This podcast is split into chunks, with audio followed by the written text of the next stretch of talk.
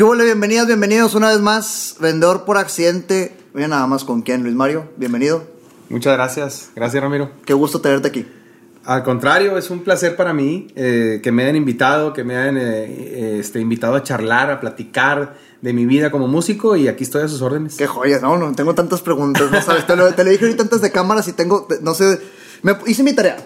48 años.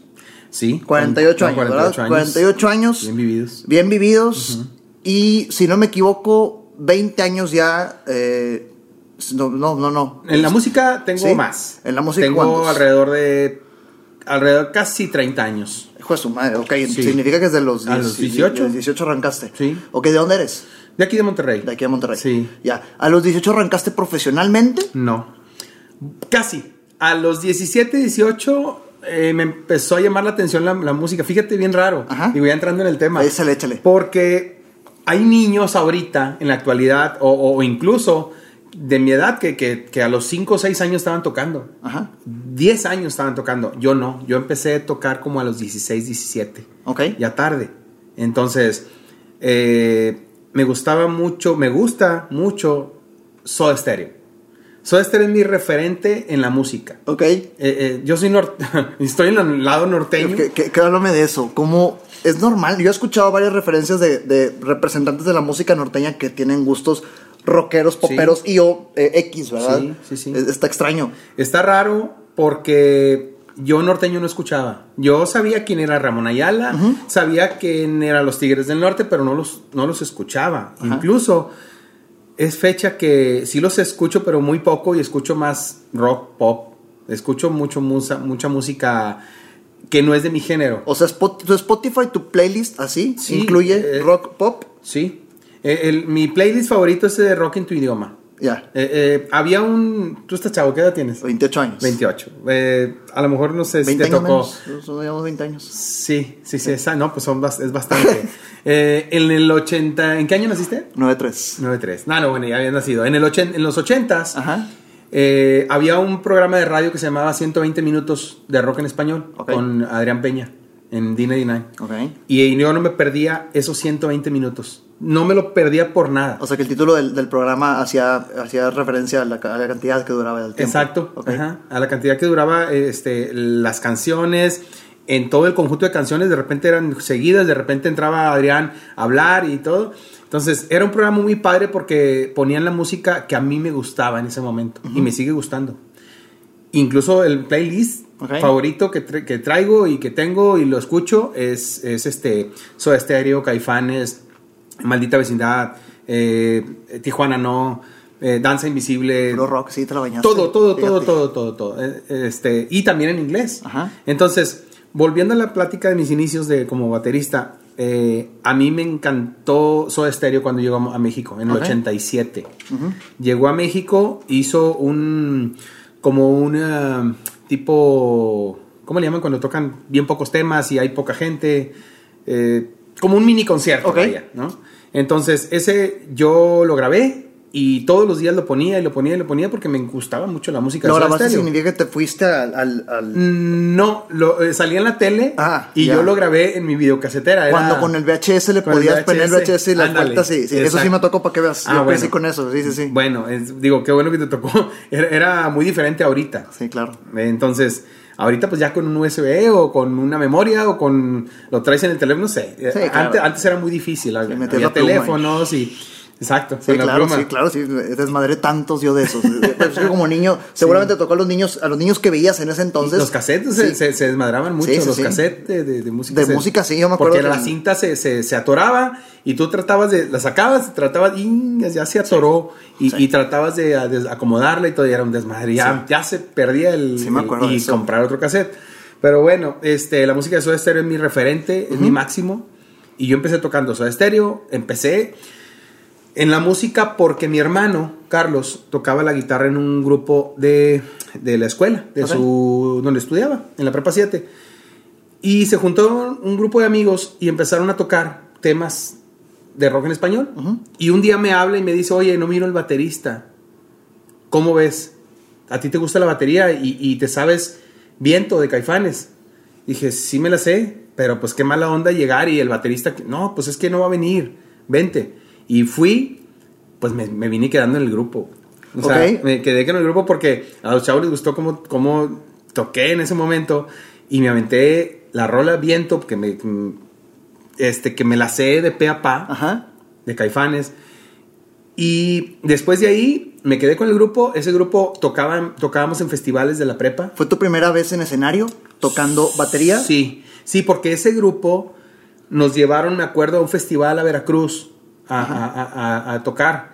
Y pues yo ya me sentía soñado. Era un, era un, un templete de madera, Bill, así, Sí. eh, con dos luces.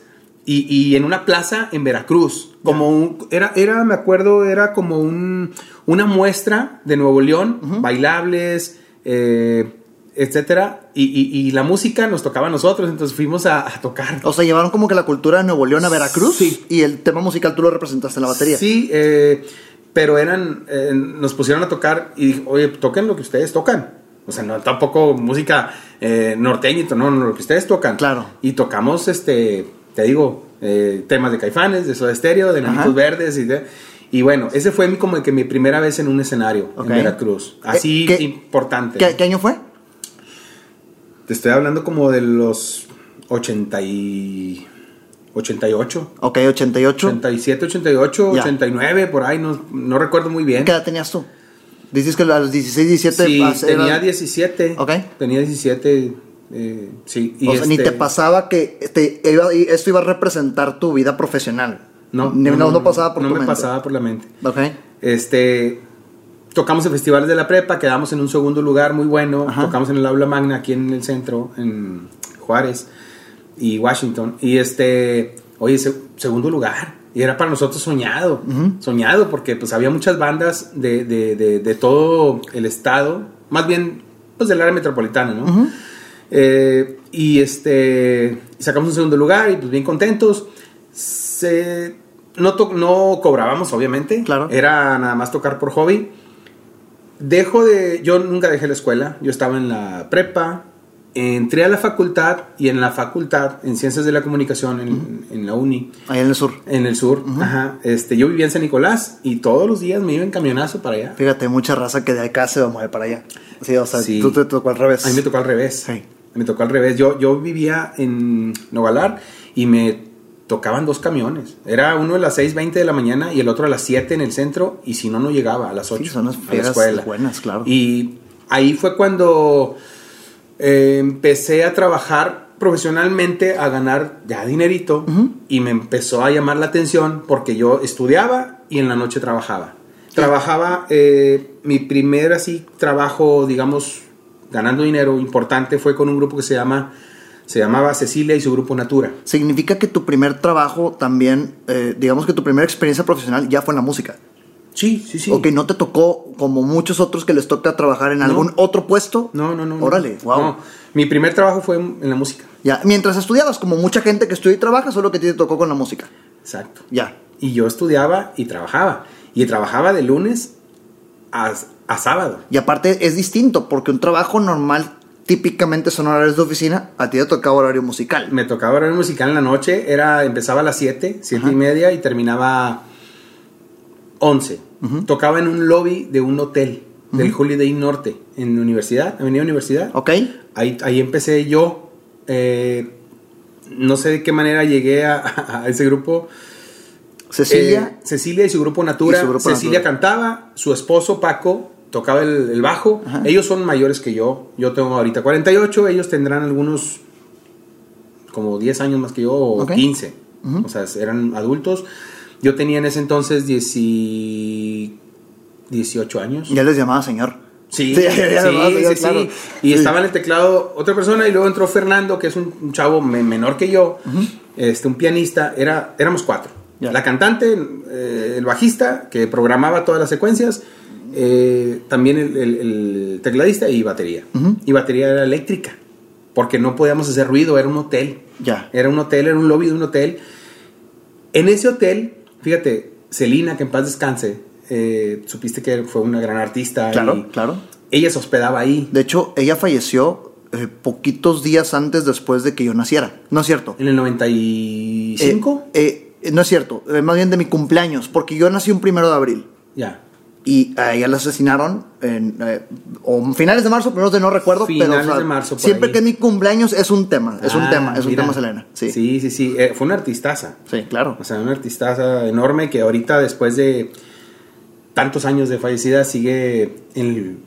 Sigue En boca de las personas, claro, Sí, en las y- bodas. Y, la música, la música sigue. Entonces, eh, Celina, yo me, me emocionaba porque yo estaba tocando y de repente veía que llegaba Celina a, a hos- a hospedarse. Venía de tocar de la feria Monterrey Ajá. y venía de cantar con su grupo y todo y venía y se hospedaba ahí y yo casi dejo de tocar y yo, híjole, Celina. Ella, ella- y- ella era mayor que tú, ¿no? Sí. Porque Sí. si eso ¿qué, qué año fue? Es- Eh, eso fue, yo te estoy hablando del 90 y, 92. y ella tenía veintitantos ya. Sí, Sí. sí. Sí. Y yo en el 92 yo tenía algunos 19, Ya. 18, sí. Sí, o sea, la veías como el, el- el- amor platónico musical. Sí, y este, se hospedaba el Buki, Ándale. se hospedaban muchos artistas. Y, y nosotros como músicos pues, también admiras a artistas, a músicos. Por supuesto. Y este, bueno, to- yo tocaba canciones de Mijares, de Manuel, de Luis Miguel, de Arjona, de Celina,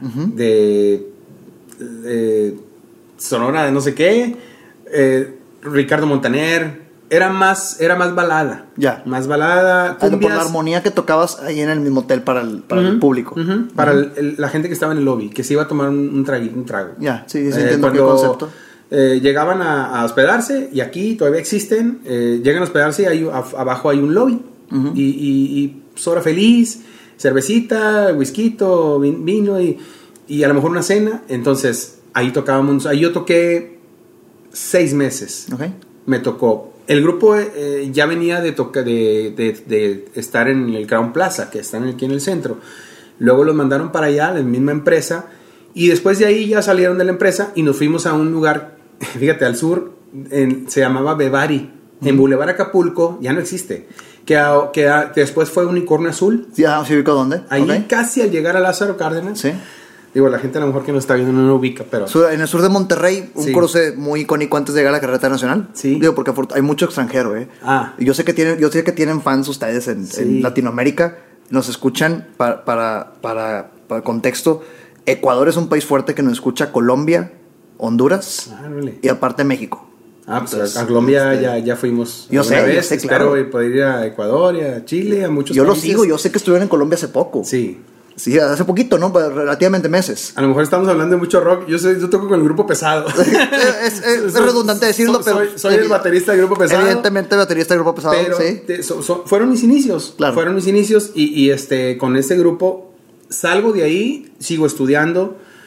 Y eh, en algún momento conocí a, a dos integrantes del grupo Límite, Sí. que son los que finalmente me invitan a, a tocar con ellos en el 94. ¿Cómo pasa eso? Límite ya era grupo límite cuando te invitan ya, a tocar. ya era grupo límite. ¿Cómo es esa transición? O sea, ¿cómo, ¿cómo un baterista que toca ya profesionalmente como tú da ese brinco a un grupo que ya es de renombre? Fíjate que era límite, sí se llamaba límite, pero todavía no era el límite, el boom que fue. Ok. Eh, no porque no estaba yo, era porque no habían grabado. Ellos se llamaban, eh, se llamaban Taurus. eh, ellos y, y- y ella, la cantante Alicia, este, estaba en otro grupo que se llama Candela. Tocaban en fiestas, reuniones, 15 años, bodas, etcétera. Y le hacen la invitación a ella para que se agregue acá y forman Límite. Límite, el nombre era de, o es, de, de Alicia, de Kirri, eh, toca el acordeón, arreglista y Checo, eh, guitarra. Entonces, yo a Kirri y a Checo los conozco cuando yo tocaba en, el, en un lugar que se, llama, se llamaba Solo Faltas Tú. En, es que a lo mejor tú no conociste todos esos lugares, pero bueno, eh, era un bar muy padre que abría todos los días y se iban la raza a tomar una copa. Hay gente que nos escucha que sí los conoce. Sí, ¿eh? solo faltas tú. Es muy icónico aquí, era muy icónico en Monterrey porque Ajá. en Constitución y Gonzalitos, a exactamente en la esquina, ahí estaba. Existe el lugar, no lo han tumbado, ¿No es existe el lugar. el, el que ahora es un boliche? El- ¿O es al, al lado, Ah, al lado. antes. E- e- Este, este lugar lo veías desde todos lados, ya ves que está el cruce. Es meme, es meme esa, sí, esa calle que si, ándale. que si agarras te equivocas, terminas en no sé dónde. sí, sí, sí. claro, sí. Y, y, y lo bonito o, o el, el- la característica de ese lugar que tenía un Corvette un Corvette amarillo en la fachada. Era como el, el identificador del lugar, no sé. Se llamaba Solo Faltas Tú. Que al final eh, la raza le decía, solo falta que me pagues tú, porque no, no- no- se tardaban mucho en pagarlo. Ya, ya, ya Entonces, los que trabajaban sí, ahí, sí. se convirtió en chiste Sí, local. Sí, sí, chiste Ya, local, solo falta que me pagues tú. Pero bueno, ahí trabajé también con, con otro grupo que se, llama, se llamaba Morerías. Ajá. Eh, Enrique, en la voz, que era cantante de banda festival. Arturo, que lo, es de las puentes. O sea, yo me juntaba mucho en San Nicolás y ahí conocí a esa raza. Me invitan y era un. Yo tocaba trío, música de trío. Que, y, ok, entonces pasaste a tocar Pasé de- rock, de, de tocar rock y luego toqué baladas Ajá. y luego toqué trío. y trío se entiende que son tres, es El redundante, trío, pero... trío es como el trío Los Panchos. Sí, ¿cómo no? Como el trío. eh, eh, se me fue, pero hay muchos tríos. Sí. Mucha música de tríos. Los panchos son los más icónicos. Estoy Ajá, tratando de que son dos AW, guitarritas y, sí. y- y el requinto. Sí. Entonces, ahorita cambió totalmente el- la onda sierreña y todo Ajá. eso. No, antes era mm, más este música, eh, digamos, muy agradable, muy, muy, Es- san- muy tranquila. Es que bal- bal- balada no entra dentro de balada, porque si tú escuchas AW, que es, la, el como icono- boleros. Ok, Como boleros. ya. Algo así. Digo, digo W porque dicen los panchos. Y, y luego la del reloj. Ah, y luego bueno, La de tus yo- besos se llegaron A recrear, Sí, cómo ayer. no. Bueno, Sí, todos sí. esos temas yo los, yo los tocaba con la batería. Sí, cómo no. no. llevan batería, pero nosotros los tocábamos con batería. Y era el lugar, solo faltas tú. Ok. Y ahí tocaban otras bandas que de repente nosotros éramos como los abridores. Y luego ya entraba el grupo como que el estelar. Ok, bien. Y, y empezaban con Veleta de Lucero. Mm. Eh, una- un tema muy icónico de ella, eh, de, de Lu- Lucerito. Ajá. Lucero. Paulina Rubio, eh, Mijares, Emanuel, tocaban Chica de Humo y yo estaba con los bateristas así en, en el lado. Yo, te voy a decir una cosa, yo este, a mis papás, yo les decía, me invitaban a un, a un evento, Ajá. a una boda, a un 15 años, y yo primero les preguntaba, ¿va a haber grupo? Si no va a haber grupo, yo no voy con ustedes. Y yo estaba chiquito, o sea, digo, me llamaba mucho la atención la batería. Ya, eh, no estaba tan chiquito, tenía dos, 10, 12 años. Pero me querían llevar a fuerza a un lugar. No, es que va a haber eh, un DJ o, o no sé, no va a haber música. Y eso No, pues no quiere decir que antes de que vivieras tu vida en la batería, Sí. en los eventos en donde había grupo, Me llamaba la atención ya tú la... preguntabas y si no había, no Sí, ibas. Si no había, no había. No iba. Ok. Eh, bien raro. Y, y- y yo como que así aprendí. Yo soy totalmente lírico. Nadie me enseñó. Yo agarré una batería la primera vez. Es más, no fue ni batería. Agarré las... Todo, todos los bateristas o la mayoría de los bateristas agarramos las cubetas, Ajá. los botes, las tapas de las cacerolas ¿Cómo no? en la cocina. O sea, las ponía colgadas en un cable. Mis, mis baquetas eran los ganchos. Los ganchos antes eran de madera. Eh, con un alambre y el alambre se lo quitaba y ya me quedaban los palos. Te las ingenias, todo lo que suene, lo pones en diferente orden. Y hacía un ruidazo, hacía Claro. un ruidazo. Y mi primer batería, bueno, fue una hechiza, fue, fue una batería este, eh, que hizo un señor en Guadalupe, que, que él eh, puso un anuncio en el periódico y yo quiero esa batería, valía 800 pesos, 850 pesos la Tu batería. primer batería costó 850 pesos. 850 pesos. Eh, y yo- no había, realmente no había el recurso económico para, para comprarla Ajá. yo, cosas de la vida, es que nos desviamos, pero está Pero interesante. cuéntame eso, cuéntame eso, sí, sí, sí. Eh, yo me saco una, una grabadora, con una tía ri- rifaba una, una grabadora, eh, y yo comp- me compraron un boleto. Me saqué la grabadora en, una, en la rifa. Bien. Y esa grabadora, no me acuerdo si el señor de la batería, yo se la di a cambio y le di el resto, o la vendí, creo que la vendí, 400 pesos, y me faltaban 450 para completar la batería. Ya. Y no- la verdad no, no había el recurso para, pues, eh, para comprar la batería. Y mi papá dijo, bueno, con mucho esfuerzo, sacrificio, y, y, y la compra. La- me la compró. ¿Y eso en, a qué edad fue? Fue a los 16. Ok, justo en los inicios, Sí. justo en los inicios, Ajá, ya. 16. O sea que te ganaste la, la grabadora por pura suerte. por pura suerte intercambias y el la resto- intercambié y, y- y- me quedé con la batería. La batería, te digo, hechiza. Estaba toda, nada que ver con las baterías de, de una tienda. En la batería, eh, tenía, el señor hizo la forma de, de la madera. El señor le puso la mica, me acuerdo que era blanca, y la mica toda levantada. Tenía bordos en toda la, la- la circunferencia de los tambores. La tarola, no sé de dónde la sacó, viejísima. Y los, los patas del tom de piso, el tom de piso regularmente lleva unos eh, fierros que es bonitos que se aprietan. Sí, sí, sí. No, acá eran unas varillas con las que se construyen las casas. Ok, entonces eso significa hechiza. Sí, ya. sí, sí. Entonces. Yo cuando dijiste hechiza me imaginé como que de diferentes marcas todo lo Ah, mezclas. No, no, no, no, como no. hecha en casa. Hecha en casa. Sí. Hecha en casa. Como si tú un, tienes un proyecto en la escuela y voy a hacer una batería. Claro. Sí, Entonces- como si fuera proyecto estudiantil. claro. Exacto. Entonces el señor así la hizo. eh, obviamente los platillos, eso sí no los hizo. Los platillos creo que no, ven- no venía con platillos. Ya finalmente conseguí unos usados, quebrados, como tú quieras. Pero fue mi primer batería. Ya. Ya después de ahí, bueno, este, ya no sé dónde quedó. eh, sigue el proceso de todo lo que te digo de- del rock y luego las baladas y luego la trío. Ajá. Y cuando estaba, eh, dejo de tocar con esos chavos, dejé de tocar un año. Yo seguía estudiando, seguía estudiando, estaba ya en, la carrera. Y este, me hace la invitación Kirri y Checo, que son ex compañeros de Límite. Ellos me invitan a, a formar parte del grupo. Bien. Y este, y pues bueno, eh, hice la prueba. No sé si ya nos pasamos, ¿no? No, tú échale. Eh, hice la, la prueba. Más bien, fueron, fueron a invitarme. No, no tuve que hacer prueba. ¿Dónde te vieron? ¿Cómo fue que se, cómo, cómo fue que Límite se, se dio cuenta que tú existías? Eh, gracias a que en el Solo Faltas tú, en el lugar que te digo que estaba el carro, ahí Checo y Kirri me vieron tocar. Incluso, a lo mejor, creo que, que- que alguna vez tocamos juntos, no sé. Se enteran, se enteran que yo, yo no tengo trabajo, yo no estoy tocando con nadie. Este, me habían visto tocar en el Solo Faltas tú, en el, en- perdón, en el, En el hotel. en el hotel. Sí. Me habían visto tocar ahí y, y pasamos teléfonos y todo. Y un día me habla Kirri. Luis Mario, no estás tocando con nadie, ¿verdad? "Eh, no, Kirri, ¿qué onda? Mira, es que tenemos un proyecto. Se llama Límite. Se va a llamar Límite. Y te queremos invitar. Hola. Este, y le digo, híjole, Kirri, ¿de qué se trata? Fui a hablar con ellos. Dice, mira, ahorita tenemos dos eventos por sacar, un 15 años y una boda.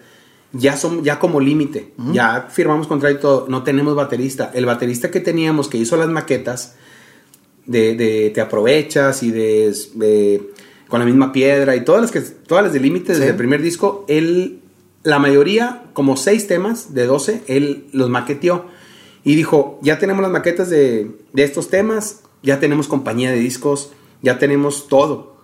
Nada más nos falta baterista. ¿Y cómo ves? Le dije, Kirri, discúlpenme mucho, güey, pero yo sí les ayudo en los eventos que tienen, boda, 15 años. Yo no, yo no voy a grabar, güey, porque yo no me puedo quedar con el grupo porque yo estoy estudiando. Claro. Yo estaba estudiando y mi papá me dijo, todo muy bien, la batería y esto y lo otro, pero no me dejes el estudio. Y ya, ya sabías que meterte a un proyecto como Límite Sí. implicaba descuidar en gran proporción la escuela. Claro, sí, porque es- eso implicaba eh, ir de gira. Ok, o, O sea, sea- que aspira- a pesar, de que Límite no existía, ya aspiraban a las giras. Sí, porque ya tenían, ya tenían compañía. Órale, Ya, ya, ya la compañía era transnacional, era Polygram. O sea, tú, está- tú ya sabías que iba a ser un brinco gigantesco. Ellos, más bien, ellos ya sabían y me dijeron, vas a si te animas a grabar, vas a grabar. El primer disco se va a llamar tal, este, ya tenemos los temas, tenemos compañía, ya tenemos representante casi. No, representante creo que Oscar Flores entró después, no me acuerdo, pero compañía ya estaba. Y era trans, o sea, una Polygram ahí eh, estaban eh, importantes artistas. Ok. Entonces, yo les dije, no puedo. Yo estoy con ustedes, les ayudo. Es más, el, el- el- el evento era, yo fui con ellos el lunes o martes y el evento era el sábado. O sea, yo me tuve que aprender todo el show de una boda o de 15 años para tocar con ellos. Y ya tocaban, como dices ahorita, las canciones de No. Límite o eran los No. típicos covers de boda. No, eran covers de. Selena, de este, más cumbias que nada. Entonces, este, bueno, toqué esos eventos, me vuelven a decir, oye, graba, graba, queremos que O grabes. sea, les gustaste, claro, Pues sí, claro, eh, sí, sí. eh, eh, se escucha raro, pero sí, sí, sí les pareció. Claro. que yo pude darles el toque que ellos querían, no sé. Total, le dije, voy a grabar, sí, les, sí ayudo a grabarles, porque pues ya, ya los temas ya los escuché y yo toco, está bien, y, y como que no sé, el estilo les gustaba, no sé. Pero yo no voy a viajar, porque yo estoy en la escuela. Entonces, cuando eh, mm, este, yo grabo en, el, en diciembre, grabamos en diciembre del 94. Ok. En diciembre del 94, fue- yo entro en noviembre del 94 y en diciembre entramos al estudio a grabar, en Estudios Cadena. Fue tu primera experiencia Fue en mi primera estudio. experiencia en estudio, sí. Bien. Sí, no, yo no había grabado nunca.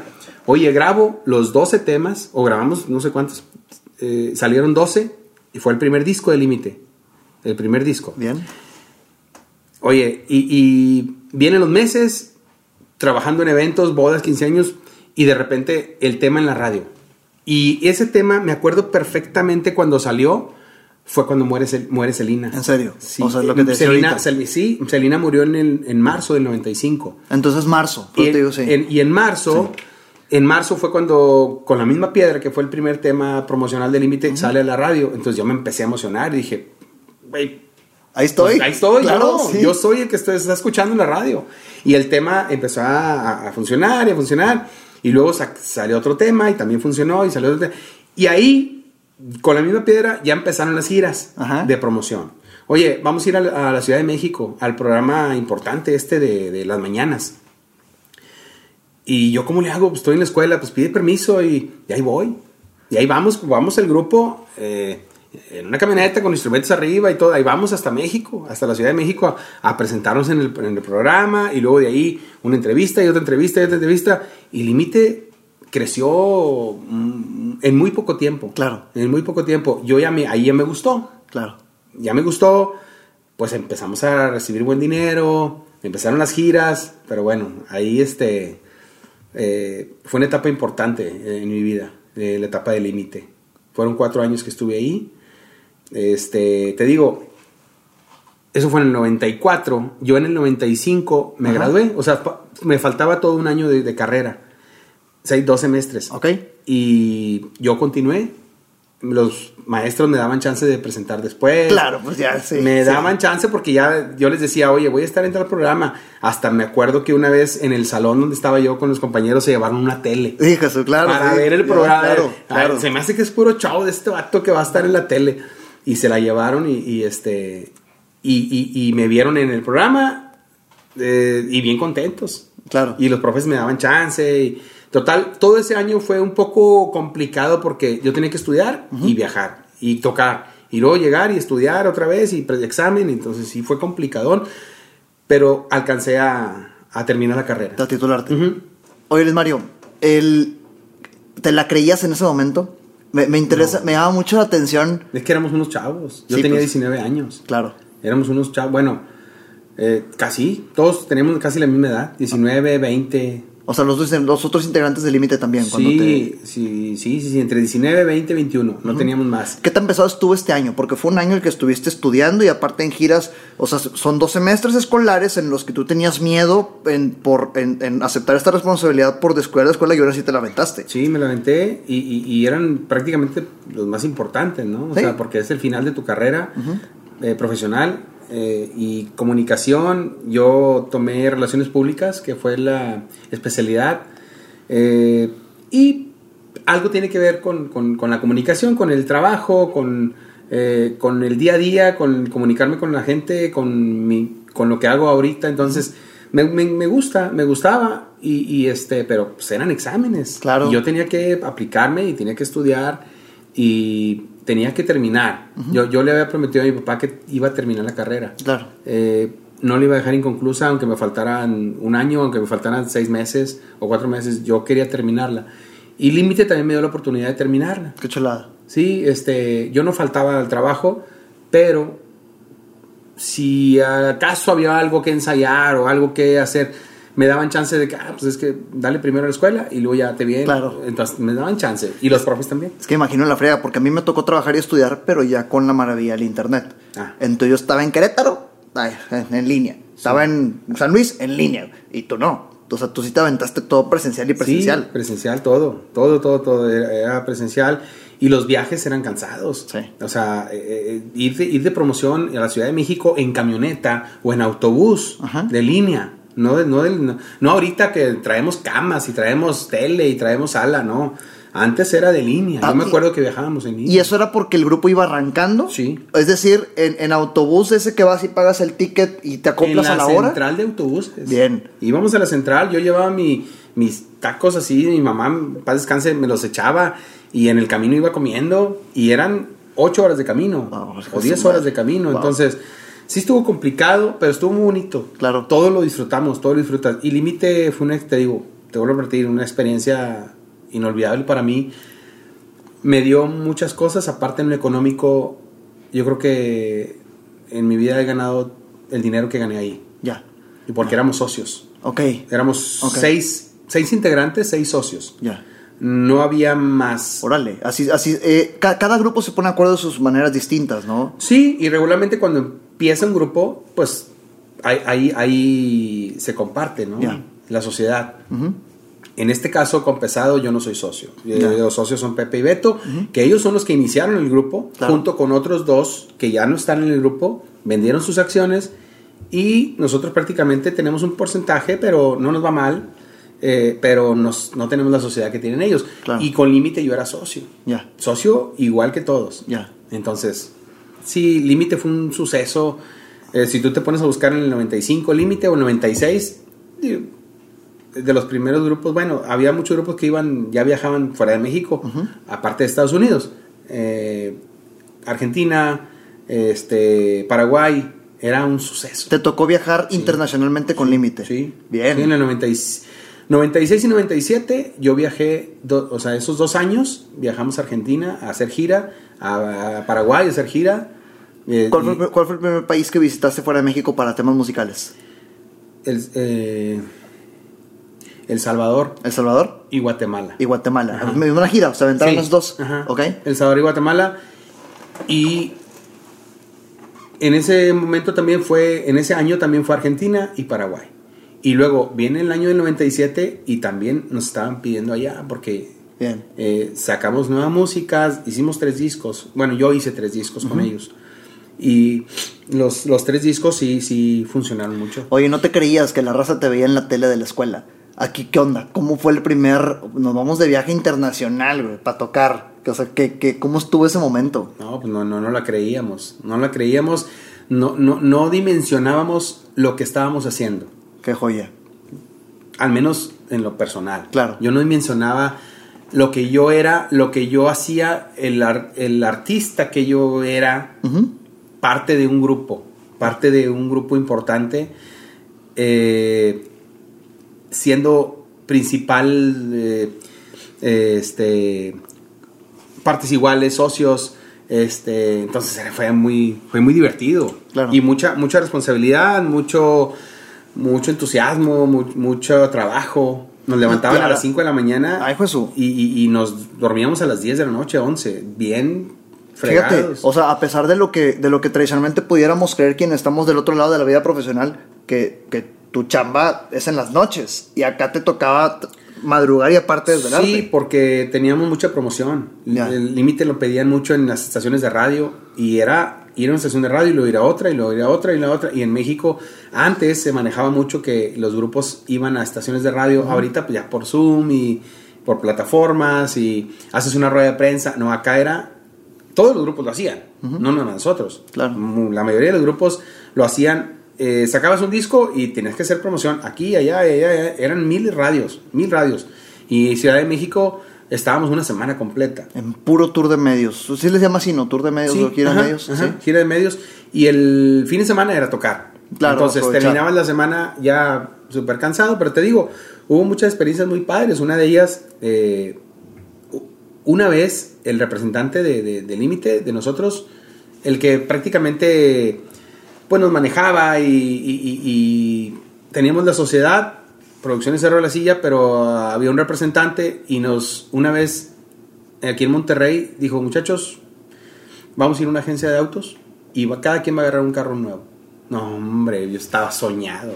parece, me parece película de eso. Soñado, de Hollywood, soñ- claro. Soñado, soñado, porque cada uno de nosotros agarramos el carro que quisimos. obviamente venía del, del- del dinero del grupo y todo. Claro. Y, pero dijeron, fuimos a la agencia, me acuerdo en la Chevrolet que está Gol. Sí, Gol, Este, son- bueno, una agencia que estaba en aquí en Avenida Pino Suárez Ajá. y a vehículos nuevos. Y a mí me gustaban las camionetas. A Kirry también. Yo agarré un- una, una camioneta cerradita. Ajá. Eh, el otro agarró un deportivo. Claro. Eh, Carlitos también agarró un deportivo. Ya se imaginan las marcas, No, claro. Sí, sí, sí. Qué Entonces, chulada, fíjate qué buena experiencia. Es- ¿Consideras que ese fue como que el primer... No sé, no, no, no diría como primer cheque grande porque previo a eso ya, vis- ya veías ingresos, Sí. pero sí como que el primer este, sí, lujo importante sí, como artista. Sí, porque pues yo nunca me iba a imaginar sacar un carro de agencia. Fíjate. Nunca. Y más a la edad de 20 años. Y más el que tú 21 quisieras, o que fue, agarra el que guste, Sí, papá. sí.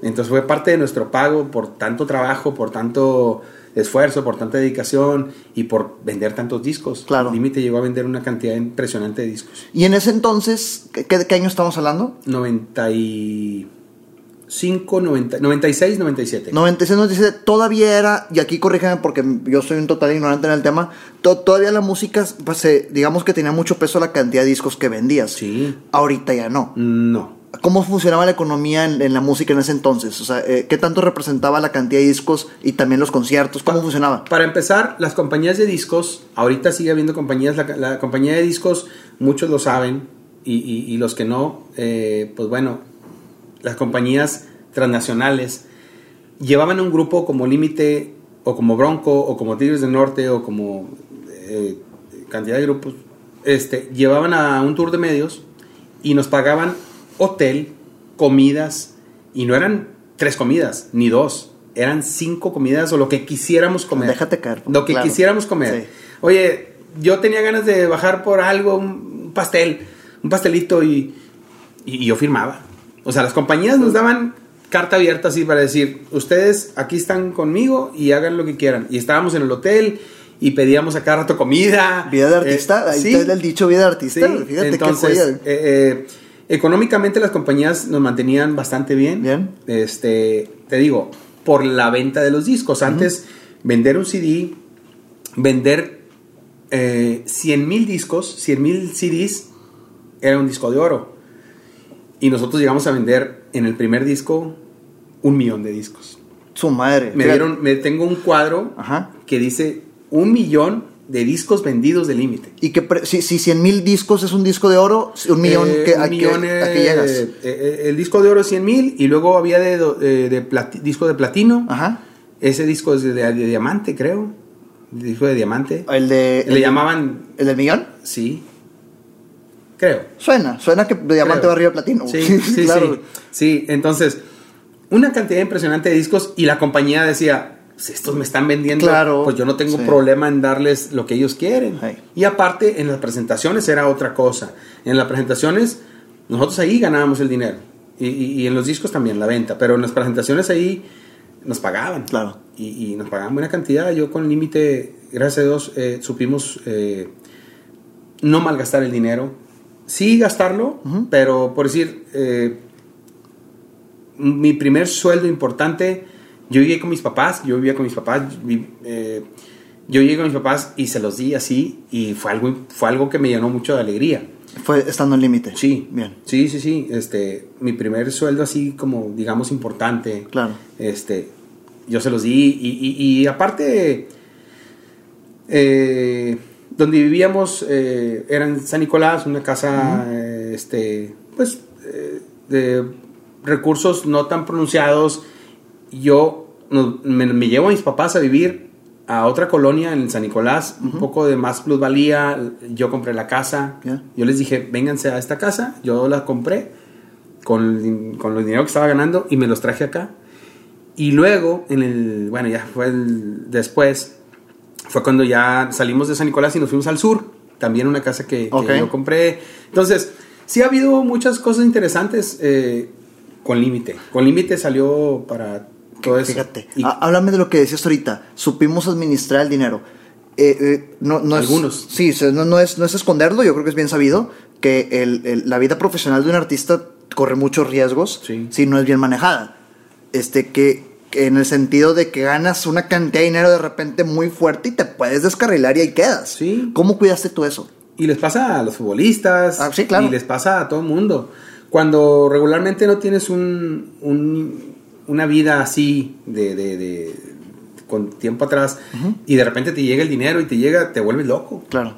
Entonces, gracias a Dios tengo el apoyo de mi familia. ¿Ellos te escucharon? O sea, de alguna forma. o co- Sí. ¿Quién fue tu figura que te dijo, oye, administra bien la lana? Mi papá. Porque es bien fácil caer en, de repente, un millón de pesos, te los te se chutan si los, si no los, des- si los Sí, descuidas. Sí, sí, sí. Mi, mi papá me daba consejos.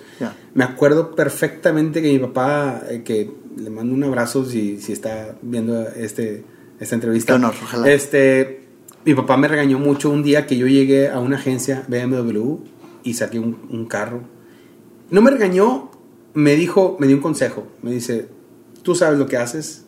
Es, tú sabes, es, y la gente, la gente me decía, pues para eso estás trabajando. Y yo también decía, para, para eso estoy trabajando. típica, claro, la Para eso típica. trabajo, para... Ya, ya tengo casa, este, ya tengo esto, ya tengo el otro, pues quiero comprarme un carro que yo quiero. Fue en el 2001, me acuerdo. Eh, después del Ya, ya viajamos varios años en, el- en la línea. 2000, sí, sí, sí. Eh, en 2001 saqué mi, mi primer carro eh, deportivo eh, alemán, buena marca, lo saqué y mi papá me regañó un chorro, me dijo, un carro solamente es para transportarte de un lugar a otro. Fíjate. Así me dijo, y no se me olvida. Y, y le digo, papá, es mi gusto, déjame darme ese gusto, para eso estoy trabajando. Es que sí, pero es mucho dinero y que mire, que total, este, eh, pa- pasa el tiempo y, y- y cambia, cambia la perspectiva. Ya no estoy soltero, estoy casado. Prioridades, eh, sí, claro. hay prioridades. Sí, sí. Pero eh, lo que mencionabas ahorita, este, económicamente, te digo, su- supe, supieron guiarme. Bien. Porque si no me hubiera descarrilado y hubiera a lo mejor malgastado eh, en lo que tú quieras. Eh, pero yo era muy tranquilo y sigo siendo muy tranquilo. Eso, eh, fíjate, iba conectado con eso. Aparte controlas, o sea, controlaste bien el ego. Sí. Porque de repente mucha fama, si no estás preparado, te creces, el dinero se va Sí. y aceptar consejos se vuelve algo imposible porque quieren estuparme consejos. Yo soy quien está generando esta lana, para eso trabajo y no caíste en eso. Ahora, es que lo digo por esto, porque ¿cuánto, ¿cuánto dura la vida profesional de un artista? En el futbolista entendemos que a los 40 estás exagerando si llegas. Sí. En el artista, ¿cómo funciona eso? En el artista musical, es, ¿cuánto es- dura? es- es muy distinto. Hay Ajá. artistas ahorita de 60 años que son exitosos, 65 años Claro. que son exitosos y, y- y empezaron a los 15. O sea, la vida profesional puede ser conforme tu disciplina lo determine. Conforme tu disciplina lo determine y conforme no cometas errores. sí. Eh, errores, estoy hablando de un conjunto. De- tanto de- financieros como polémicos, Como- ¿verdad? Y como musicales. ok. Musicales también. Es decir, ¿qué tipo de rock musical pudiera Este, llevarte a, la- a tu carrera que, acabe? Que cambies drásticamente tu estilo. bien, bien. Que, que, que, que tú mientas, te mientas a ti mismo y digas, está muy fuerte el reggaetón y, y quiero una, grabar una canción reggaetón. Y, y yo soy, de, digamos, eh, toco música de trío o, o- o- o soy norteño y quiero grabar reggaetón. Una experiencia, no, es válido, es válido. Yo respeto mucho, como siempre decimos en las entrevistas, respetamos mucho lo que hacen los demás compañeros, pero un error o un mal tema Órale. te, te puede llevar para O sea que si es razón de. No, no quiero llamarle quiebra porque no es quiebra, pero sí es razón de, de que se apriete tu carrera musical. Toda esta tendencia de gente que se dedica al pop y al rock y de repente sacan un giro, un, un tema de reggaetón. Sí, y ahorita las fusiones, digo, han pasado y siguen funcionando. eh, fusión norteño, fusión con pop, fusión. Ahorita está el auge a todo lo que da. Sí. Eh, reggaetón con pop o con norteño. Está la fusión, pero bueno, ha- hablo de. eh, no, no me refería tanto a las fusiones, a que no, hagan- no hacer fusiones. Las fusiones son importantísimas.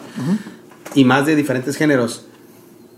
Eh, hablo de que tal vez eh, digas una hagas una situación que no le guste a la gente y ahí tu carrera va Claro. para abajo o, o- o digas una cosa que no está bien ha pasado Claro. ya ha pasado este si un artista ahorita con los temas eh, delicados eh, del, del, del- del- de género o, o de Esta generación de cristal que ahorita, que Sí. la música puede tocar ese tipo de sí, fibras. ¿no? puedes tocar ahí Y, y, y de repente te empiezan a echar, echar, echar allá y, y te vas para abajo. Eso sí tumba. Sí. Entonces tienes que ser muy inteligente.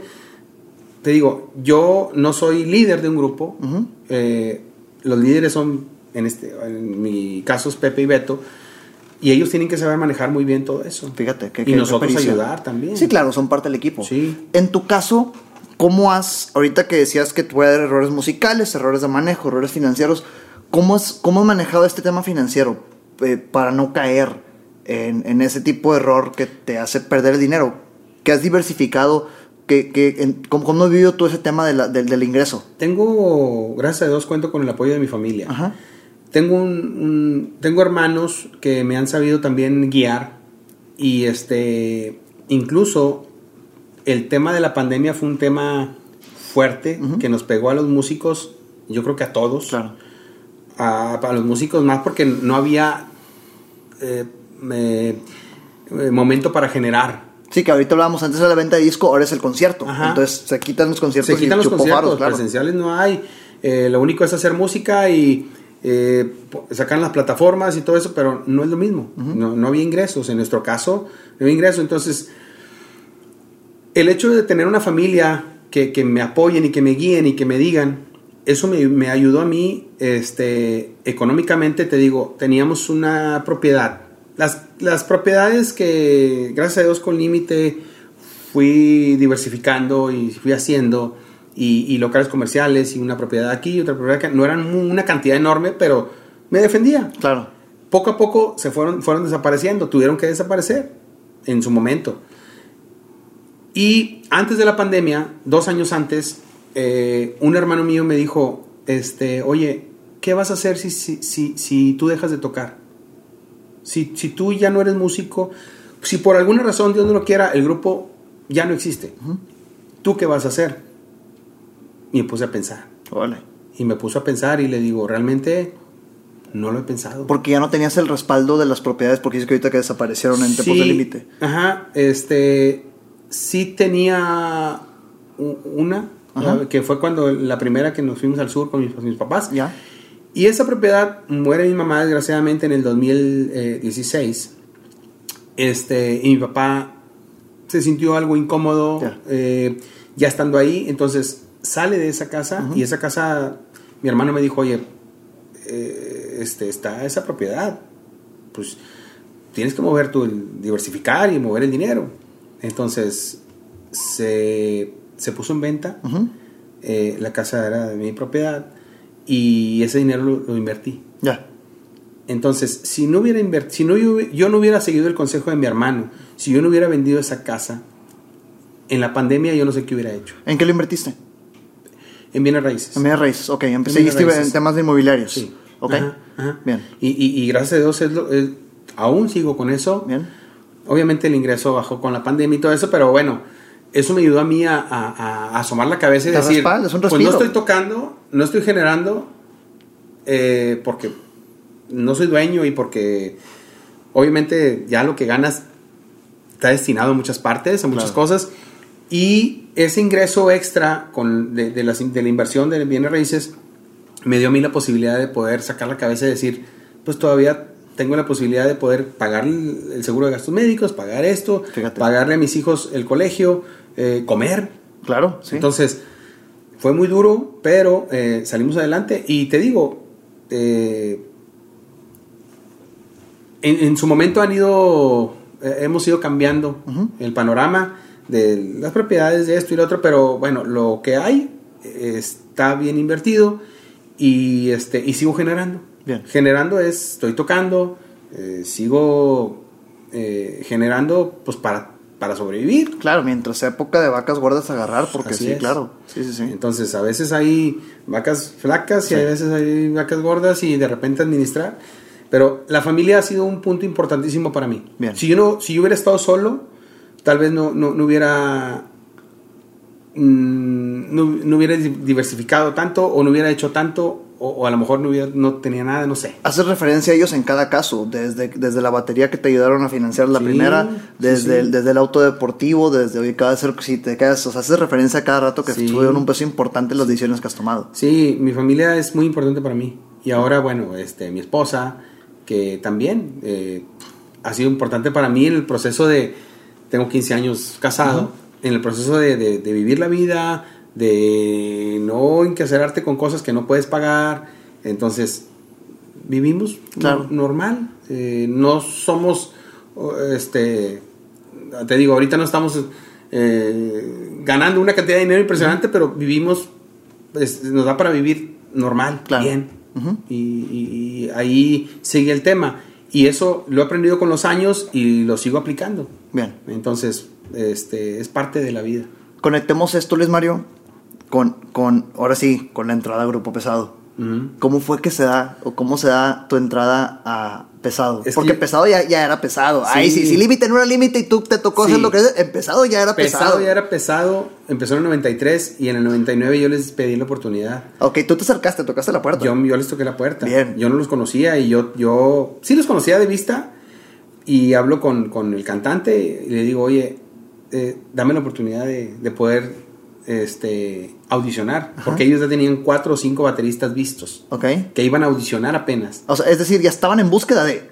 Se embonaron las cosas. Ajá. Ajá. Bueno, en el, en el Inter de Límite y Pesado eh, estuve con Priscila y sus varas de plata, eh, que es un grupo también de aquí, de bueno, son de, de Estado Hidalgo, pero viven, vivían aquí. Priscila ya se casó con el cantante Temerarios y, o sea, estuve cinco meses con ellos trabajando en Estados Unidos, en México y así. Pero había algo que, que dije, cuando veo la oportunidad de pesado, les pido la oportunidad a ellos de, de dejar el grupo y me dijeron, Mario, es lo que tú quieras. Si aquí están las puertas abiertas, si es tu deseo irte a otro grupo, dale. Y yo, me- yo me arriesgué. Porque, porque les dije, gracias, hasta aquí llegué con ustedes, les agradezco bastante todo el tiempo, cinco meses. Grabé un disco, eh, grabé un video musical. Y en el 99 le hablo a Beto y le digo, oye, quiero la, dame la oportunidad. Y dijo, sí, nada más que aquí hay cinco bateristas delante de ti. Olas. Delante de ti. Ajá. Y, y yo veo la- los nombres de los bateristas, a, a dos ya los conocía y decía, "Uy, ¿qué, qué estaba haciendo? Uno de ellos, el baterista que, que audicionó para Pesado, Ujú. era el que yo veía en el Solo Faltas Tú, en el 90 y, en el 80 y tantos. Fíjate cómo se conectan las cosas. Yo, yo lo veía tocar a él. Ajá. Y yo, yo era, éramos como el grupo abridor el de trío, y este chavo se subían y eran los artistas. Ya, Era sí. tocar Paulina Rubio y, y Ricky Martin y Manuel, y, y yo lo veía de tocar, y "Ah, la-". o sea, nomás para que te dimensiones lo que yo sentí cuando, cuando él estaba audicionando para empezar. Años antes lo veías como un ícono y ahorita, hijo, eso ya está. O sea, no dudo que lo hayas visto como un ícono, pero ya estabas a la par. Mm, pero lo veía y decía, no, pues es que estoy haciendo aquí. Claro. Yo qué estoy haciendo aquí, o sea, yo, yo no tengo, busco una oportunidad, pero realmente eh, iba, iba a ser muy difícil. Ajá. Y había otra persona que me acuerdo que se llama Gerardo Robles, que es de la dinastía Robles, de Salomón Robles, de Eliseo Íconos Robles. también, sí. Ícono norteño, norteño, norteño 100%. Y yo no, yo no venía de ser norteño, yo venía del límite, un, ¿Qué, qué giro? ¿Qué giro? le llamaban, ¿qué? en su momento le llamaban norteño light. Ok. Norteño eh, no tan marcado. Sí, porque lo pudiera yo confundir con pop, norteño pop. Algo, Sí, algo, o sea, algo había. Sí. Algo había. No, no eran canciones netamente norteñas donde se escuchaba el bajo sexto. Es más, no, no había ni bajo sexto. En la música límite tú escuchas una guitarra electroacústica. Sí, sí. eh, o a veces eléctrica, electroacústica. No había bajo sexto. Y el bajo sexto es marcado. Es icónico en el norteño, claro. Ajá. Eh, la- o sea, todo, todo el género cambiaba. Entonces, cuando yo pido la oportunidad, yo viajo de Estados Unidos hacia acá. Llegué tarde, mi vuelo se retrasó, fue un show. Y Beto, me- Pepe, el otro dueño del grupo de pesado, me dice: Oye, Luis Mario, este, mira, ya estamos aquí con estos chavos, güey. Deja, tú vas llegando de viaje, vienes cansado, vete a descansar y vente mañana, martes. Estaban ensayando en casa de Beto, en el patio. Ahí estaban, cada baterista se aventaba dos o tres temas. Entonces, y estaban los cinco ahí, o cuatro o cinco, no me acuerdo, y se subían a tocar dos, tres temas y lo, bueno, el que sigue, y yo, el que sigue. Y yo fui hasta el día siguiente. Bien. No sé por qué lo hicieron, no sé, no sé, simplemente se dio. Y el martes fui yo y fue también otro baterista, fuimos Bien. dos. Primero se subió él, miento, primero me subí yo y luego él. termina la audición del lunes, no me dijeron nada. Termina la audición del martes y me dijo, me vienen los dos conmigo y me dijeron, Luis Mario, tú te quedas. Fíjate, a pesar de que eras el último en la lista. Yo, yo no me la creía. ¿Qué sentiste? no, no, no, yo, yo, yo, yo no, todavía no me la creo. Ya. Porque, insisto, sí, por sí, eh, fue, fue, fue de, de, de, de, lo que conocías como profesional en música límite, fue un buen escalón que creció en el camino. Pero de acá a acá fue otro gigantesco. Sí, sí, sí, pesado, como tú dices, ya era pesado. Sí, ya, ya estaba pesado. Ya, tenía cinco o seis discos grabados, con muy buena música, eh, con muchos escuchas. Sí, claro. En, en, en, en, en el, este, en el ambiente, y las personas lo seguían el grupo, iban a los bailes, es, ya teníamos, ya tenían mucho trabajo, claro. mucho trabajo. Este, y bueno, me quedo, me dieron todo el repertorio así para tocar el fin de semana. Oh. Yo, era martes, yo te iba a tocar el sábado. Ok, o sea, primer, en calor, el, el, concierto, échale. Mi primer evento fue en Sabinos, Coahuila, en un gimnasio, un baile, que fuimos con una chica que se, se llama Erika y el Ruedo. Ajá. Este, alternó con nosotros.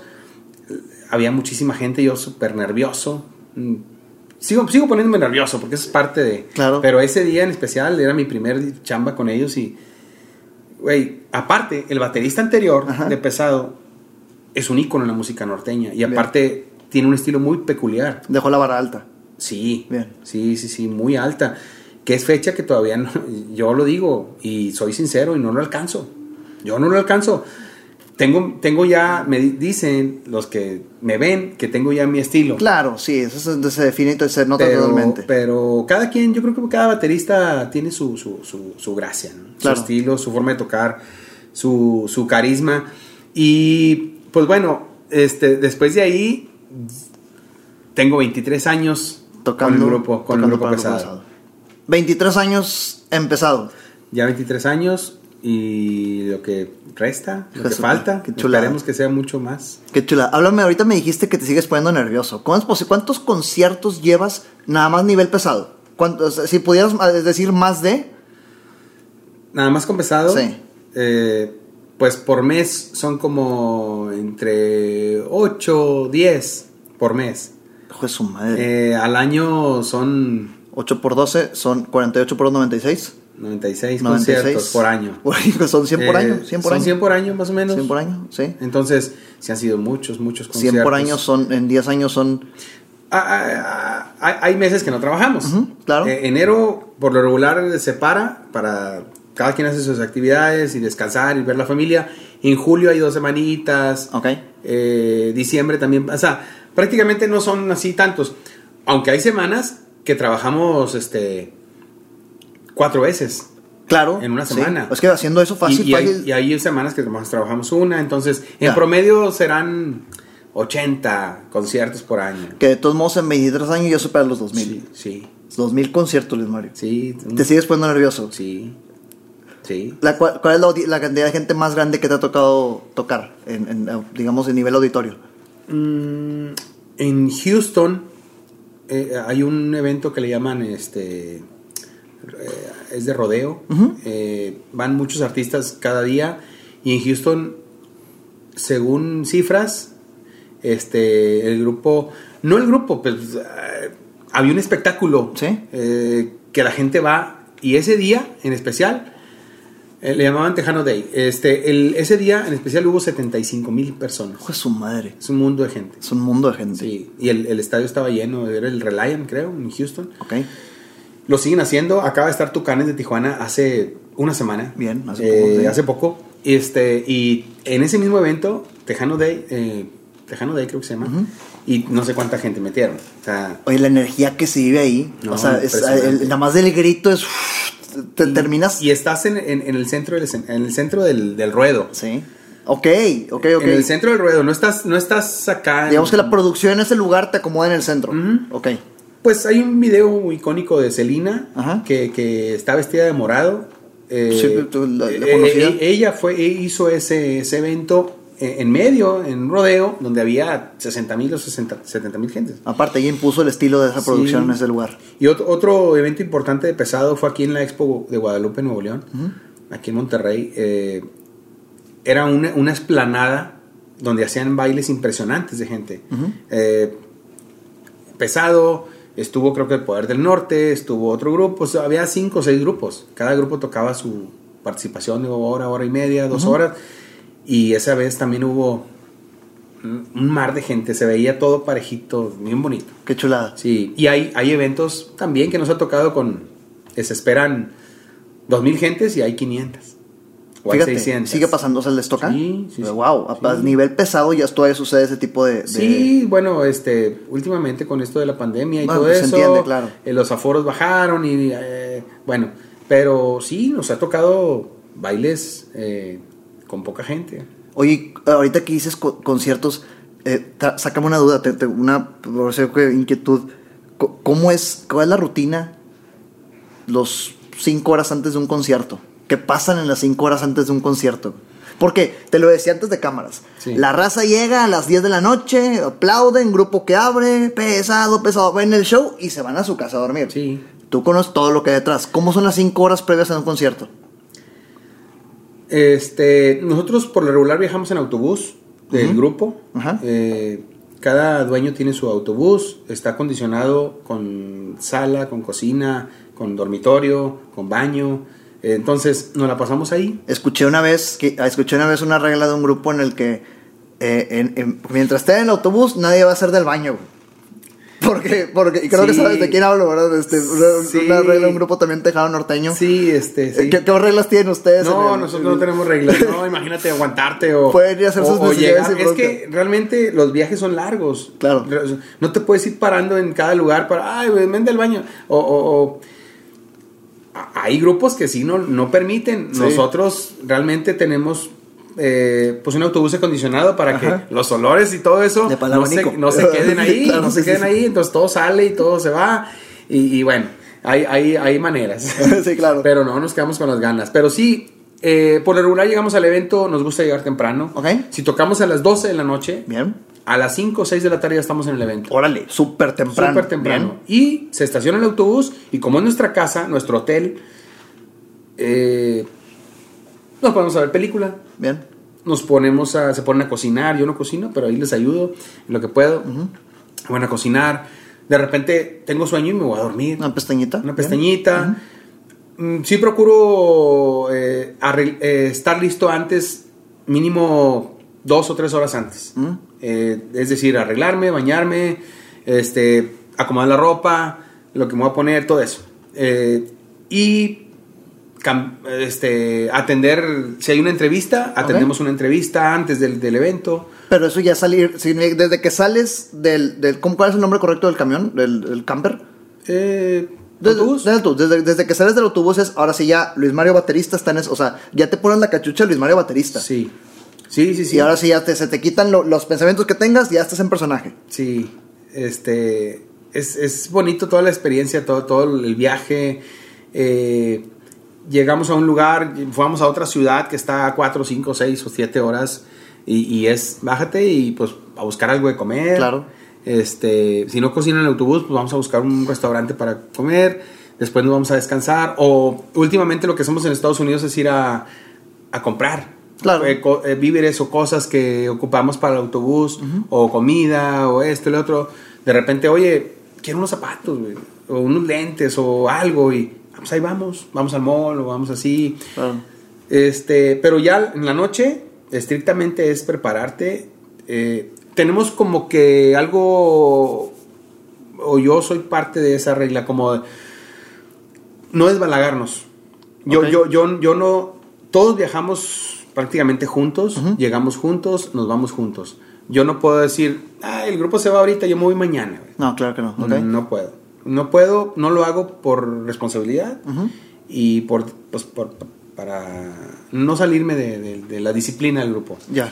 Este, ha habido ocasiones en que por alguna razón en específico, oye, me tengo que quedar en tal ciudad porque ahora con las vacunas y eso, pues yo me voy a vacunar y me voy al día siguiente. Ah, pero ya terminaste el trabajo. Claro. la gira se terminó. Tú puedes llegar a tu casa el lunes o martes, no pasa nada. Pero pero por lo regular viajamos todos juntos, eh, nos preparamos juntos, si hay una entrevista la atendemos, si hay una rueda de prensa los atendemos. Terminamos de tocar, cada quien se va a su autobús y cenita, plática, película. ¿Y cada quien se va a su autobús? Sí, porque son dos autobuses. dos- Ok. dos- dos- en el grupo somos cinco integrantes. En un autobús viajamos tres y en otro autobús viajan dos Ok. músicos. Bien, Aparte, pues, cada quien su chofer. Por eso te digo que son dos dueños y hay dos autobuses. ya.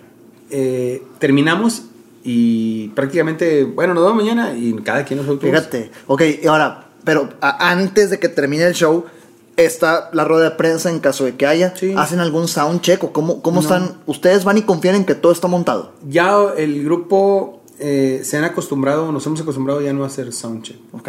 Lo O sea, hacemos cuando tocamos un evento aquí en Monterrey, por decir, que es escenario prácticamente nuevo o... o- o- f- eh, no, digo- no quiero decir importante, porque todos son importantes, pero sí, eh, aquí en Monterrey sí tratamos de hacer soundcheck, aparte para que todo salga a la perfección en nuestra ciudad, gracias a Dios nos va bien. Y en otras ciudades ya la raza del staff ya se lo sabe. El staff viaja con nosotros, es, es impresionante el, el trabajo que hacen ellos. ¿Y en otro camión o en los mismos dos camiones? No, en otro camión. En otro camión. Sí, son tres camiones los que viajan. Quiere decir que el camión del staff llega a las mismas cinco horas antes, pero ellos bajan a chambear mientras ustedes ellos, están... ellos se van un día antes. Órale, wow. Lo que antes. implica montar todo el show, todo el escenario. Sí. Bien. Sí, este, ellos se van antes y, y ya montan todo para nosotros llegar. Si acaso queremos hacer soundcheck, que no lo hacemos, ¿verdad? Pero si queremos hacer soundcheck, ya está todo listo para las 4 o 5 de la tarde, ya está todo listo. Ok. 6 de la tarde ya está todo listo. ¿Por qué? Porque las puertas del lugar abren a las 8 de la noche y nosotros tocamos hasta las 12. Entonces a las 6 todavía no hay gente y pues a mí de repente, oye, yo quiero checar mi batería. Le cambié parches o, o- o- no, no me gusta cambiarla acomodo mucho, pero oye, este, quiero checarla. Y voy, la checo y ya está lista. Eh, nomás le pego tantito ahí y vamos. No me gusta hacer ruido cuando no estoy tocando. Ya, ok. Eh, no me gusta hacerle ruido a la gente. Bien. Cuando estoy tocando, sí. No, sí, creciste, creciste haciendo ruido, aparte, Sí. con la, con la Sí. hechiza, claro. Sí, pero, pero todos los eventos son bonitos, todos son importantes. Hay eventos donde nos va muy bien, hay eventos donde nos va regular, Ajá. eh, hay de todo. La cosa es seguir, seguir trabajando, seguir sacando música, eh, seguir, pues ahora sí que, como dice, oye trillado, pero pues en el gusto de la gente. Claro. Sí, por eso de los errores que hablábamos hace rato, Ajá. si nosotros dejamos de sacar temas o si nosotros nos vamos por otro lado, eh, un tema que no guste, la gente te olvida. Ya, claro. Eh, uno de los compañeros directores, Pepe, de los dueños, él dice, el día que saquemos un mal tema, ahí se, ahí se va para abajo el grupo. Ok, y son muy cuidadosos entonces en ese tema. Sí. O en ese aspecto, pues. Sí, sí, todos, todos. Beto y Pepe cuidan mucho ese aspecto. Hay temas que realmente no son éxitos, pero nos mantienen. Ya. O hay, hay temas como, digo, el grupo ha tenido temas icónicos como Loco, Sí. Eh, A chillar otra parte, Humíllate, Ojalá que te mueras. No acabamos, güey, no acabamos. Sí, Ojalá que te mueras temas. mitad y mitad. y- Mitad y mitad. No, este, chulada, sí. eh, arráncame. eh, Muchos temas y, y que a la gente le gusta. Entonces vámonos por esa línea. Pues, al- Ya, ya, ya, encontraron el estilo. que- al pueblo Sí, lo que pide. El estilo pesado, claro. Sí. Sí, porque siguen el mismo, no sé cuál es el término musical correcto, pero siguen la misma esencia. Si tú escuchas, por decir, escuchas pesado y eh, sin saber qué pesado, suena pesado. Sí. Escuchas bronco, suena bronco. Escuchas X, suena a X. Exacto. Se- y aunque pasa. hay fusiones, digo, Ajá. fusiones musicales, ¿verdad? Por decir, yo, eh, en lo personal, eh, este, escucho muy poco norteño. Sí, claro. Quisiera, Nos quedó claro, sí. Quisiera escuchar más, pero escucho muy poco norteño. Entonces, lo que yo escucho, ah, de repente, fíjate, me pasó algo muy raro en el estudio. Yo, y Abelardini por ahí que está escuchando, de- eh, debe saber, este, en un tema, yo metí un corte o un break, o como le quieran llamar, en la batería, que yo inconscientemente, yo siempre lo escuché Ajá. un disco en vivo de Ricardo Arjona de un tema se me fue el nombre del tema pero es ese break Ajá. lo tengo bien grabado y, y lo metí en una canción y hasta que salió el tema en, en- en- yo, yo lo escuché y dije Te recordó, te recordó a esa canción. y yo de dónde sacaría eso ah bueno pues de aquí salió Pero nada más tú te das cuenta, o Sí. sí, sí, claro, son cosas que nada más tú te das cuenta. Nada pues tienes el oído ya bien acostumbrado. Sí, entonces esas, esas fusiones que tú traes, esas... eh, se me fue la palabra... eh, eh, sí, lo, mis, mis, lo que yo escucho, o lo que escucha Beto, o lo que escucha Pepe, lo que- entonces lo unimos en el estudio y, y de ahí salen cosas interesantes. Claro, claro. Sí, porque si nos podemos escuchar lo mismo todos, pues a lo mejor eh, sí va a ser tedioso. Ah, Cada, cada uno de ellos tiene aparte sus, sus Sí, grupos, sus, sus gustos, gustos musicales. musicales. ¿Ellos son norteños? Influencias. Influencias, influencias eh, mm, son netamente norteños. O sea, Pepe, sí Pepe gusta- y Beto son netamente norteños. Ajá. A Pepe le gusta mucho la música de los Beatles. Ok, aparte rockero. Mucho, mucho. Aparte sí, rockea mucho. Este, la salsa le gusta mucho.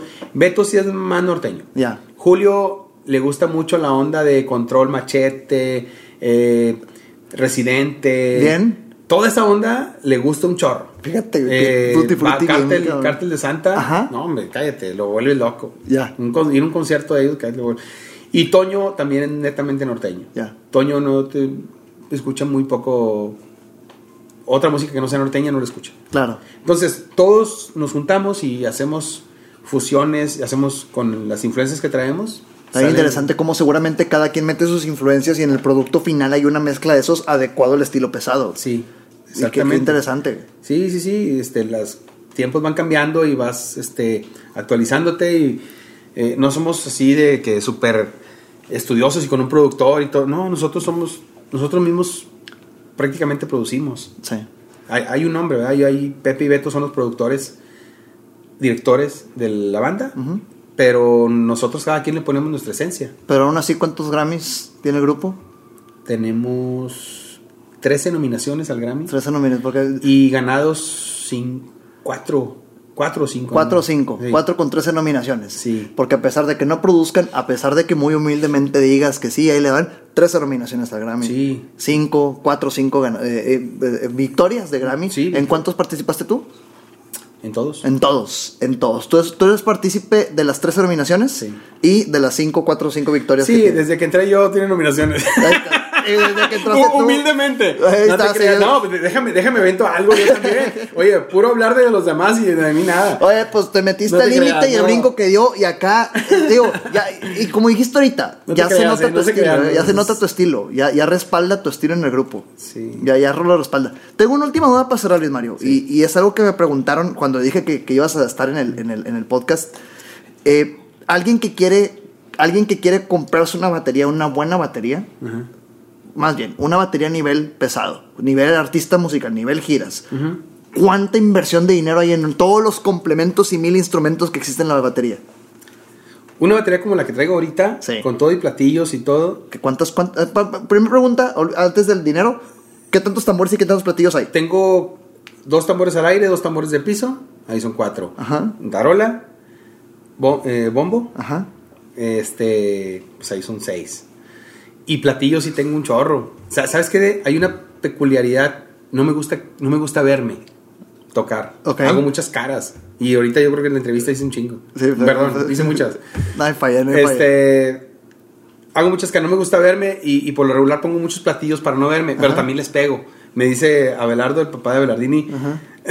dice, a- a- un saludo a Abelardo, que le mando un abrazo, lo quiero mucho. Sí, se, se va aventar, se va a aventar este podcast. ¿eh? Sí, Abelardo este, me dice, güey, es que tú sí le pegas a todos los platillos, güey. Le pegas a todos y cada uno de ellos. He visto videos, o sea, hice tarea, he visto videos y paseas tu, Sí, y los regresas acá. Y, Sí, tengo muchos platillos. Entonces, una batería, lo que preguntabas, una batería como la que traigo o como la que traen la mayoría de los compañeros y todo, Ajá. pues sí anda costando alrededor de 150 mil pesos. 150 mil metidos en, la- en todo el equipo. Invertidos en, mi batería, aparte, aparte de micrófonos. Sí, claro.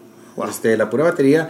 Y me estoy yendo a lo mejor conservador y abajo, porque cada platillo, antes, yo me acuerdo que los platillos no estaban tan caros. Ya. Ahorita cada platillo te vale... Acabo de comprar unos contratiempos, que son eh, los contras, este, esos me costaron 500 dólares. Hijo de su Es madre. posible, o sea, 10 mil pesos. Y para que le des en la madre, porque es lo único Le que das en haces. la madre. Es lo único Sí, que haces. Y, los- y un platillo te vale Sí. 300, 400. Entonces, le vas sumando, tengo nueve ar- al aire, nueve platillos y los contras. Y, y- y los tambores y la... O sea, ya todo, ya todo en conjunto, ya son Claro. 150, 200 mil pesos. Que tengo que cuidar. Hay una persona que me la arma, me la cuida, me la chulea, me la limpia. Y esa persona yo también, eh, de repente, aparte de su sueldo del grupo, que el grupo le paga, yo también, oye, ahí te va. Claro, ya. Sí. Todo el cuidado que merece. Ponchín, Ponchín, buen, buen, buen elemento. saludo a Ponchín. Un saludo a Ponchín que me cuida mucho la batería. Y, y te digo, eh, la usa un grupo y la usa otro, porque pues yo no soy de que, ay, no me la toque, ¿no? Ya. Si tocamos juntos, el escenario está muy chico y nomás cambia una batería, ahí está la mía. Claro. No pasa nada y Que se completa, ya está. Sí. Claro. ya me han roto uno o dos platillos. Eh, Que al igual es el, es el último golpe de los mil que, o sea, digamos que te iba, te iba a tocar a ti si tú le das ese golpe, ¿no? En términos de batería sí funciona. Ajá. O sea, si se rompe algo es porque le tocó a esa persona, no porque... Es que hay, hay, eh, no, los, no mis amigos, mis amigos todos te pegan bien bonito, pero me tocó una vez un baterista, no lo conocía, ni el grupo lo conocía, pero sí le pegaba muy duro. Ok, ya. Muy duro. Tenía una técnica muy dura para tocar. O sea, muy ruda. es la palabra, muy ruda. Y, ay, canijo, si cada fregazo que le daban me cerraba los ojos yo su 100 dólares. Su 100 dólares. 50 dólares, chingues, 200 dólares. Sí, sí, sí, sí duele. Pero hay que cuidar las cosas y, y- y también ser cuidadoso. Claro. Yo me ha tocado eh, tocar con baterías que no son mías muy pocas veces. La verdad, estos chavos siempre se preocupan por llevar el equipo de pesado a todos lados, sea en avión, o sea por tierra, o sea a donde fuera. Pero a veces que los tiempos no nos dan y me, me he subido a tocar con una batería que no es mía y también soy cuidadoso. Con cuidado, claro. Sí. Respetas lo que tú quieres que te respeten. Exacto. Con eso terminamos, Luis Mario. Gracias por estar aquí. Qué joya, qué honor. Pues- Yo te lo dije mil veces, te lo sigo eh, diciendo gracias. ¿Dónde te puede ubicar la raza? ¿Dónde te encuentran? ¿Dónde te siguen? Ah, sí, bueno, en Instagram Ajá. es eh, de repente subo historias, subo cosas de la batería, subo cosas de mi familia, de mi vida cotidiana. Arroba Luis Mario, guion bajo Garza, esa es mi cuenta en Instagram. Ajá. Mm, Que los que me hacen el favor de ya seguirme, muchas gracias. Y los que no, Luis Mario, guion bajo Garza. Eh, Facebook no me meto mucho, Luis Bueno. Mario Garza en Facebook. Ajá. No me meto, la verdad, mucho. Tengo mi canal de YouTube, Bien. eh, Luis Mario Garza también. Y mi página es luismariogarza.com. Eh, entonces, ahí vamos subiendo cosas interesantes, eh, otras no tanto, pero pues, eso se es, es- es parte, de, parte de lo que yo hago. Ya supieron un poquito más de, de mi vida, de, lo, mis inicios, de lo que he pasado durante todo este tiempo como baterista, más de ya alrededor de 30 años tocando Chulada. y Dios quiera me permita seguir tocando y hasta donde Dios quiera. Digo, yo, yo no tengo una, un, un tiempo definido para, para, para decir hasta aquí llegue, Pues hasta ojalá. los cincuenta y tantos, a los sesenta, ¿no? A lo que Dios quiera Ojalá y no hasta sea donde pronto. yo lo permita. Ojalá no sea pronto, por más Grammys y, y, pues Esperemos- por más éxito. esperemos que sí. Representas una hora bien chingona dentro del grupo de pesado. Un lo gustazo y nos gusta el grupo. Muchísimas gracias. Gracias por la entrevista, gracias a todos, gracias a, a- a todos los involucrados y Aquí está de verdad, ojalá y, y se den la oportunidad de, de- de verlo. Estoy aquí para servirles, soy su amigo y pues bueno, eh, conocieron un poquito de mi vida. Qué joya, gracias por eso. Gracias. Hasta la próxima. Que estés bien.